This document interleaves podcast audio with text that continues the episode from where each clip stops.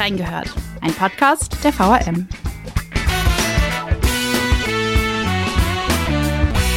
Heute ist der Name unseres Podcasts mal Programm. Wir sprechen nämlich über den Rhein. Genauer gesagt über die Rheinpromenaden von Mainz und Wiesbaden. Die sollen noch attraktiver gestaltet werden. Dafür wurden nun verschiedene Konzepte vorgestellt. Was sich alles verändern könnte und ob das so wirklich umsetzbar ist, wir haben reingehört.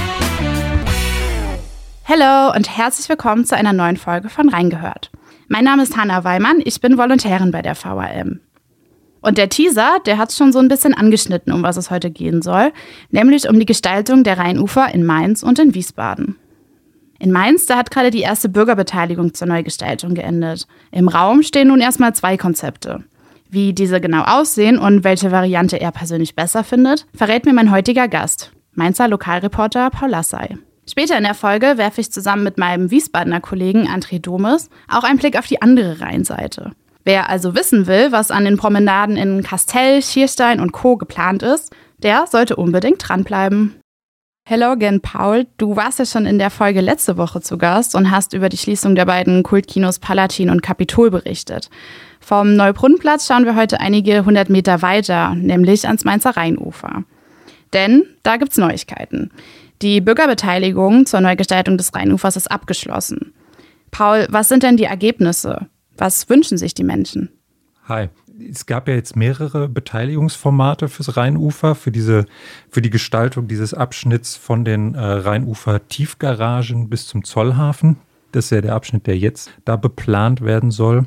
Und ja, da gab es erstmal ein großes Forum wo mehrere hundert Leute da waren und dann wurden noch eine Schüler- und Jugendfragung oder Beteiligung durchgeführt, wo so ein Projektteam da an Schulen gegangen ist und die eingebunden hat und deren Wünsche da abgefragt hat. Und dann wurden auch noch Passanten am Rheinufer selbst befragt an drei Tagen. Und das zentrale Ergebnis ist eigentlich, dass die Leute ein grüneres Rheinufer haben wollen, dass sie Sportmöglichkeiten da haben wollen, dass sie aber auch so Liegeflächen, wo man einfach so irgendwie sich nur aufhalten kann, ohne irgendwie was Großartiges zu machen. Und auch so ein bisschen Kunst, Inspiration wurde da so genannt. Das waren eigentlich so die wichtigsten Sachen. Und diese, diese Entsiegelung war einfach einer der, der ganz zentralen Punkte. Genau, und aus diesen Bürgerbeteiligungen hat das Planungsbüro jetzt zwei Konzeptideen erarbeitet und vorgestellt. Wie sehen die beiden Varianten denn aus und welche Unterschiede gibt es bei der Gestaltung? Ja, genau. Dieses Büro hat jetzt dann zwei Entwürfe ähm, erarbeitet, die dann bei der, bei der Abschlussveranstaltung der Bürgerbeteiligung da dann vorgestellt wurden und wo dann nochmal die Leute, die da hingekommen sind ins kurfürstliche Schloss, wo die dann nochmal äh, so Anregungen geben konnten oder Hinweise, Kritik, Lob loswerden konnten. Und die Entwürfe sind jetzt nicht so super unterschiedlich, würde ich sagen. Es gibt so ein paar kleine Punkte, wo sie sich voneinander unterschieden haben. Also einmal ging es darum, wo dieser Skatepark hinkommt, der da am Kaisertor ja im Moment an der Rheinallee ist und ob der ans Rheinufer rücken soll und der gesamte Sportbereich mit Basketballplatz und Skatepark ans Rheinufer oder lieber da oben bleiben soll und da erweitert werden soll. Dann wie das mit dem Kiosk genau aussieht, mhm. irgendwie wie der erweitert werden kann, der daneben ja ist und auch erhalten werden soll in beiden Versionen. Und dann war es auf der Höhe dieser Frauenlobbarke, wo die Frauenlobstraße reinkommt und dieser Brunnen da ist. Da waren so unterschiedliche Konzepte in den beiden Entwürfen, wo es einmal so eine, so eine große Platzfläche, wie man das auch jetzt schon an einigen Orten am Rheinufer hat, einfach so planiert mehr oder weniger. Und das andere war so terrassiert und begrünt. Dann war der eine Entwurf eher so mit so geraden Linien und ein bisschen mehr, also ein paar mehr Wegen und dadurch etwas mehr äh, befestigter Fläche und der andere eher so geschwungene Wege und etwas weniger Wegefläche, also weniger versiegelte Fläche. Und was würdest du denn sagen, welche Variante findest du persönlich besser? Mir hat auch die Variante besser gefallen, wo der Skatepark an, an der Rheinallee bleibt, weil diese Verlagerung an, die, an den Rhein habe ich jetzt als nicht so irgendwie einleuchtend gesehen, wurde auch da in der Bürgerbeteiligung öfter mal angemerkt, dass das irgendwie, dass man jetzt, man muss nicht skaten unbedingt am Rhein, aber wenn man sich irgendwie aufhalten will, ist es schon schöner am Rhein zu sein als an der Rheinallee während das beim Skaten vielleicht nicht so auffällt. Und dann war diese, Und das ist der gleiche Entwurf, der auch diese terrassierten Bereich da an der Frauenlobbarke davor sieht, diesen begrünten terrassierten Bereich, der kam auch sehr gut an, der wurde auch häufiger gelobt. Und das ist auch der Entwurf, wo weniger Wege, Flächen vorgesehen sind, sondern mehr begrünte Flächen und ja, genau, weniger Versiegelung. Und das war, also insgesamt war das die Variante, die da auch das meiste Lob bekommen hat, eigentlich in dieser Bürgerbeteiligungsveranstaltung. Ein interessanter Punkt ist ja auch die direkte Einbindung des Rheins in die Gestaltung, zum Beispiel mit einem Schwimmbad. Kommt das dann in den beiden Varianten vor? Also war das ähm, ja Teil der Gespräche bei der Bürgerbeteiligung? Und was ist eigentlich der aktuelle Stand zu der Idee, am Zollhafen ein Schwimmbad zu bauen? Die Idee kam natürlich auf, weil die mhm. Idee kommt immer auf, wenn es ums Rheinufer geht, wird irgendwer immer fordern, dass da doch eigentlich ein Rheinschwimmbad hin sollte. Wurde auch bei den Bürgerbeteiligungs Formaten ab und zu angemerkt. Aber bei diesen Beteiligungsformaten stand es jetzt nicht im Vordergrund, weil es da eher um, das, um den Landbereich ging als um die Wasserflächen. Die Einbindung des Rheins war allerdings ein Wunsch, der häufiger genannt wurde, wobei das irgendwie noch unklar war. Also da gab es auch so Ideen wie, dass man irgendwie so einen Spielplatz, also Spielplätze waren ja sowieso auch ein, auch ein Thema natürlich in den Beteiligungsformaten, weil die Jugendlichen gesagt haben, dass für sie das Rheinufer, es war eine ganz interessante Erkenntnis, dass sie sich da eigentlich nie aufhalten, weil es super langweilig ist für die, für Kinder und Jugendliche, weil es da nicht viel gibt eigentlich für die zu machen. Und ähm, dass es dann so Spielplätze geben könnte, wo man das Rheinwasser irgendwie benutzen kann und irgendwie oder auf andere Arten den Rhein da irgendwie integrieren kann, quasi in das Konzept, also mit irgendwelchen so kleinen vorragenden Bereichen, die so ein bisschen in den Rhein hineinragen, so balkonartig. Solche Ideen gab es, aber wenn es um dieses Rheinschwimmbad ging, dann wurde doch sehr stark darauf verwiesen, dass ja jetzt gerade eine Machbarkeitsstudie gestartet werden soll. Das soll, wird ja jetzt auch geschehen. Die war kürzlich im Finanzausschuss. Und diese Studie soll ja das gesamte Rheinufer jetzt untersuchen, ob es da eine Möglichkeit gibt, ein Schwimmbad einzurichten. Und die soll auch untersuchen, ob es im Zollhafen möglich ist, da zu schwimmen oder auch im gesamten Stadtgebiet, also auch im Steinbruch in Weisenau. Also das ist eine sehr umfassende Untersuchung, die man da jetzt startet. Und deshalb hat man das jetzt davon losgelöst, weil das das auch total überfrachtet hätte. Und man da, bevor es irgendeine Studie gibt oder so, ja auch nicht viel wirklich zu sagen kann im Zollhafen selbst die Heilige Makrele, dieses Projekt, was da seit jetzt ja doch einiger Zeit schon vorangetrieben wird. Da hat sich jetzt kürzlich die Zollhafen GmbH, die den Zollhafen entwickelt, dazu geäußert und gesagt, dass sie das da nicht sieht, eigentlich im Zollhafen, diese heilige Makrele, dieses Freibad. Und dass sie das zumindest da nicht umsetzen wollen. Also das Ding ist, die sind jetzt dann noch bis wahrscheinlich 2027 mindestens werden die da noch tätig sein im Zollhafen und das Gebiet entwickeln und dann irgendwann wird das an die Stadt zurückgegeben. Das ist noch sehr unklar damit weitergeht. Wie gesagt, weil jetzt auch diese Studie jetzt erstmal gestartet wird. Aber in nächster Zeit sollte man dann nicht unbedingt mit rechnen, weil es ja auch noch Baustelle alles ist. Ja, also das heißt, in nächster Zeit braucht man auch die Einverständnis von der ähm, Zollhafen GmbH, bevor man überhaupt irgendwas machen kann. Also die Stadt könnte jetzt nicht einfach im Alleingang sagen, nee, wir wollen aber den Bürgern und Bürgerinnen hier ein Schwimmbad hinbauen, lebt damit, sondern die müssen da schon mitmachen. Oder, ja, ja, genau. Ja. Die sind der Eigentümer dieses, ja. dieses Areals und bis die das zurückgegeben haben, führt der Weg erstmal über diese diese Zollhafen GmbH, wo natürlich die Stadtwerke mit drin sind und so. Also als stadtnahe Gesellschaft hat die Stadt da natürlich schon irgendwie Einfluss drauf, aber sie kann das jetzt nicht im Alleingang einfach so entscheiden, was da passiert. Hältst du das denn für realistisch, dass da überhaupt irgendwas passiert am Zollhafen selbst? Also das stand ja auch öfter schon in der Kritik, aber viele, viele Mainzer finden die Idee auch total toll. Und ich persönlich fände es eigentlich auch ganz cool, weil eine Möglichkeit, also Mainz hat ja sowieso ein Schwimmbadproblem, also es gibt super wenige Schwimmbäder. Die Alternative ist hinten in Mombach, äh, das ist aber eigentlich ja ein Naturschutzgebiet, das heißt, da sollte man eigentlich auch nicht unbedingt hin, äh, wenn man nicht weggejagt werden will vom Ordnungsamt. Das heißt, so viele Möglichkeiten haben die Mainzer ja nicht. Deswegen ist mir ein bisschen unklar, was dagegen sprechen würde. Von den Gegnern oder den Skeptikern eingewendet wird meistens vor allen Dingen die Lärmproblematik. Also das ist für die, das ist ja alles Wohnbebauung und dass so ein Freibad natürlich in so einer, da werden ja rechts und links schon relativ hohe Häuser dann hochgezogen. Dadurch bildet sich da ja auch so eine Schlucht quasi, die natürlich dann recht lärmintensiv werden würde, wenn da, ich weiß nicht, wie viele Leute da irgendwie sich aufhalten würden. Und dann war immer fraglich auch Wasserqualität. Dann schwankt natürlich auch die Höhe des Rheins im Jahresverlauf extrem. Da weiß ich gar nicht, wie man das irgendwie da richtig abfangen will, wenn man da so ein Freibad einrichten will. Ich bin auch eher skeptisch, dass das da eingerichtet wird.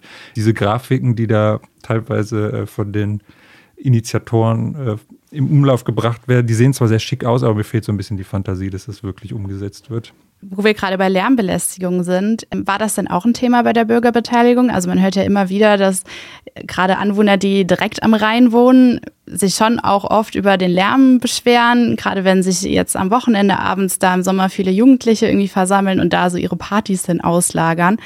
War das dann irgendwie ein Thema, wie man dem entgegenwirken kann? Das war auch ein großes Thema, was diskutiert wurde, wie natürlich auch das Thema Parkplätze diskutiert wurde. Mhm genau Lärm, da wurde sich halt von den Anwohnern gewünscht, dass man das so anlegt, dass es sich in gewissen Bereichen abspielt oder dass man es auch schafft, dass es nicht andauernd ist. Aber so ganz explizit ist es jetzt in diesen Entwürfen da noch nicht aufgegriffen worden. Stelle ich mir auch schwierig vor. Also man kann ja nicht einfach eine Schall, Schallmauer denen vor die Fassade stellen. Und ich weiß gar nicht, ob es momentan schon Regelungen gibt, dass man da irgendwie nur bis zu einer bestimmten Uhrzeit sein darf. Ich weiß, dass irgendwann das Ordnungsamt kommt. So Regelungen, wie es die am Winterhafen gibt, gibt es in dem Areal, glaube ich, nicht, soweit ich weiß. Genau. Deswegen gelten nur die normalen Zeiten der Nachtruhe dass ab 10 Uhr dann halt irgendwann das Ordnungsamt aufläuft. Ja, ganz aktuell. Ich war am Wochenende am Rheinufer und da habe ich so große Blumenkübel entdeckt in der Nähe von der Theodor-Heuss-Brücke. Und die sahen jetzt für meinen Geschmack noch ein bisschen deplatziert aus. Was, was hat es denn damit auf sich? Also ist das der erste Schritt zur Begrünung? Ja, die sind jetzt in dem ersten, dem sogenannten ersten Bauabschnitt des, des, der Umgestaltung des Rheinufers aufgestellt worden. Also es wurde in zwei Abschnitte aufgeteilt. Der erste Bauabschnitt ist der Abschnitt vom, von der Theodor-Heuss-Brücke bis zu diesem Rheinufer, bis zur Rheinufer-Tiefgarage. Der wurde jetzt neu gestaltet mit so neu angelegten Pflastersteinen und so, wo am Ende es viel Kritik dann gab, warum ist das komplett grau und komplett versiegelt worden haben wir nicht irgendwie Hitzesommer und irgendwie Klimawandel. Und ähm, da ist halt das Argument, dass das schon, es ist schon ewig so festgelegt worden, dass das der Bereich sein soll, in dem sich weiterhin Volksfeste abspielen können sollen. Da muss, soll man ein Riesenrad und alles mögliche andere aufbauen können. Und deswegen braucht man dieses befestigte Rheinufer in diesem Abschnitt. Und dieser andere Abschnitt von der Tiefgarage dann bis zum Zollhafen soll dann dieser grünere Abschnitt sein. Aber um den Abschnitt für die Feste, diesen ersten Bauabschnitt, auch besser benutzbar zu machen, auch abseits dieser Feste, hat man halt dieses mobile Grün da jetzt aufgefahren, dass wenn die Feste kommen, dann irgendwie weggebracht werden kann. Ja, im Moment braucht man noch ein bisschen Vorstellungskraft, dass irgendwie cool wird, aber da sollen auch noch so ein paar Bänke und Liegemöglichkeiten und sowas hin und wenn diese ganzen Sachen bepflanzt sind, genau. Aber das ist auf jeden Fall die Idee, die dahinter steckt, da so ein bisschen für Grün, für Beschattung und ja, so ein bisschen Aufenthaltsqualität zu sorgen. Sag mal, Paul, wie geht es denn jetzt überhaupt weiter? Also, was sind die nächsten Schritte und wann können die Mainzer denn überhaupt mit einem neu gestalteten Rheinufer rechnen? Also bei diesem jetzt, bei dieser Bürgerbeteiligung thematisierten Abschnitt geht es jetzt so weiter, dass auf Basis dieser Anmerkungen, Anregungen, Lob, Kritik aus den Bürgerbeteiligungen wird jetzt ein Entwurf erarbeitet, der dann ähm, vorgelegt wird, wenn er abgeschlossen ist. Das wird wahrscheinlich im kommenden Jahr irgendwann sein, kann man noch nicht genau sagen, wann. Und dann könnte die Umsetzung, das ist jetzt so die Prognose 2025, beginnen und ja, würde dann wahrscheinlich noch einige Zeit in Anspruch nehmen. Also es ist noch ein bisschen Geduld gefragt. Glaubst du denn, dass das realistisch ist, was da jetzt ausgearbeitet wurde? Und vor allen Dingen auch in dem Zeitraum bis 2025? Oder denkst du eher, dass sich das alles noch weiter rauszögern könnte? Also es wurde so dargestellt, dass, dass dieser Zeitplan auf jeden Fall sehr realistisch sein soll. Jetzt so ein bisschen, was über so über diesen ganzen Planungen hängt, ist natürlich diese Finanzierungsfrage angesichts der, der Haushaltslage, die sich ja etwas verkompliziert in den kommenden Jahren. Wahrscheinlich wird der Gewerbesteuereinnahmen, ähm, die BioNTech in die Kassen gespült hat, wenn die nicht mehr so da sind, wie sie in, der, in den letzten Jahren jetzt waren. Deswegen, das hängt natürlich da so ein bisschen wie ein Damoklesschwert drüber, aber ansonsten klang es so, als könnte es 2025 losgehen.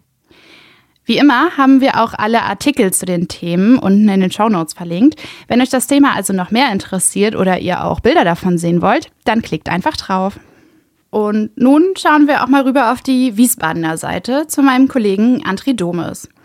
André, könntest du uns einen kurzen Überblick über die geplanten Veränderungen auf der Wiesbadener Rheinseite geben? Ausgangspunkt war in Wiesbaden die Beobachtung, dass es ja eine ganze Reihe an schon sehr attraktiven Orten entlang des Ufers gibt. Ich nenne da nur mal den Schiersteiner Hafen, das Biebricher Schloss, die Maraue oder die Reduit, die ja auch viele Mainzer kennen, weil sie die ganze Zeit drauf gucken, wenn sie am Rhein entlang spazieren aber man hat bis jetzt noch nie das Gefühl gehabt, dass das so zusammenhängend betrachtet wurde ähm, und dass man das alles ein bisschen unter Wert verkauft. Und äh, deswegen hat man sich aufgemacht, mal eine Idee zu entwickeln, wie das in Zukunft vielleicht ein bisschen zusammenhängender gefasst werden kann. Das ist eine ziemlich große Aufgabe, denn der gesamte Uferbereich an Main und Rhein, also Wiesbaden liegt ja mit Kostheim und Kastell ja auch ein ganzes Stück am Main, ist insgesamt 14 Kilometer lang. Also einiges zu tun ja, das ist auch der Grund, warum in dem Uferkonzept jetzt 126 Einzelmaßnahmen zusammengefasst sind. Und das reicht von Kleinigkeiten wie neuen Toilettenanlagen hier, äh, Mülleimern dort, äh, zusätzlichen Bänken am Ufer und so weiter, über etwas größere Veränderungen wie die Ansiedlung neuer gastronomischer Angebote oder neuer Spielplätze oder auch natürlich äh, Raum für Renaturierung bis hin zu ja ziemlich dicken Brettern, die man bohren will, wie ganz neuen Parkanlagen, Sportarealen und auch Änderungen in der Verkehrsführung. Äh, nur mal so ein paar Beispiele, damit man so einen Eindruck davon bekommt, was so die ganz großen äh, Projekte sind. In Biebrich soll zum Beispiel entlang des Ufers am Biebricher Schloss ein autofreier Bereich getestet werden, um die Uferpromenade, die es ja da schon gibt, noch ein bisschen attraktiver zu machen. Die liegt direkt an der Rheingaustraße und das ist eine sehr, sehr stark befahrene Straße, weil das da eben eine ein Hauptzufahrtsweg auch ähm, für Lkw äh, und so weiter ist, die zum Dückerhof-Gelände und zum Industriepark Halle Albert wollen. Unter der Schiersteiner Brücke, das ist ja auch allen Mainzern ein Begriff, soll ein Freizeitareal am Ufer äh, entstehen. Da sollen Sportmöglichkeiten zum Skaten und Basketballspielen, zum Fußballkicken, aber auch Kinderspielplätze und Seniorentourengeräte hinkommen und äh, unter der Brücke so ein Areal entstehen, wo man vielleicht auch mal ein bisschen lauter sein kann, weil da ist kein äh, bewohnter Bereich direkt in der Nähe und so kann man da ein bisschen lauter auch vielleicht seine Freizeit verbringen. Und äh, für Radfahrer soll zum Beispiel auch der gesamte Uferbereich, also diese ganzen 14 Kilometer, besser ausgebaut werden, damit man möglichst nah am Wasser gut vorankommt und von Highlight zu Highlight radeln oder auch natürlich joggen oder spazieren gehen kann. Und damit sind wir auch schon wieder am Ende unserer heutigen Folge angekommen. Danke an Paul und an André für die Einblicke. Ich bin mal gespannt, was ihr dazu sagt, denn eure Meinung dazu, aber auch andere Anregungen oder Themenvorschläge könnt ihr uns gerne per Mail an audio.vrm.de zukommen lassen. Oder kommentiert einfach unsere Social Media Posts. Ansonsten hören wir uns bei der nächsten Folge wieder. Bis dahin. Reingehört ist eine Produktion der VRM von Allgemeiner Zeitung, Wiesbadener Kurier, Echo Online und Mittelhessen.de. Redaktion und Produktion die VolontärInnen der VRM. Ihr erreicht uns per Mail an audio.vrm.de.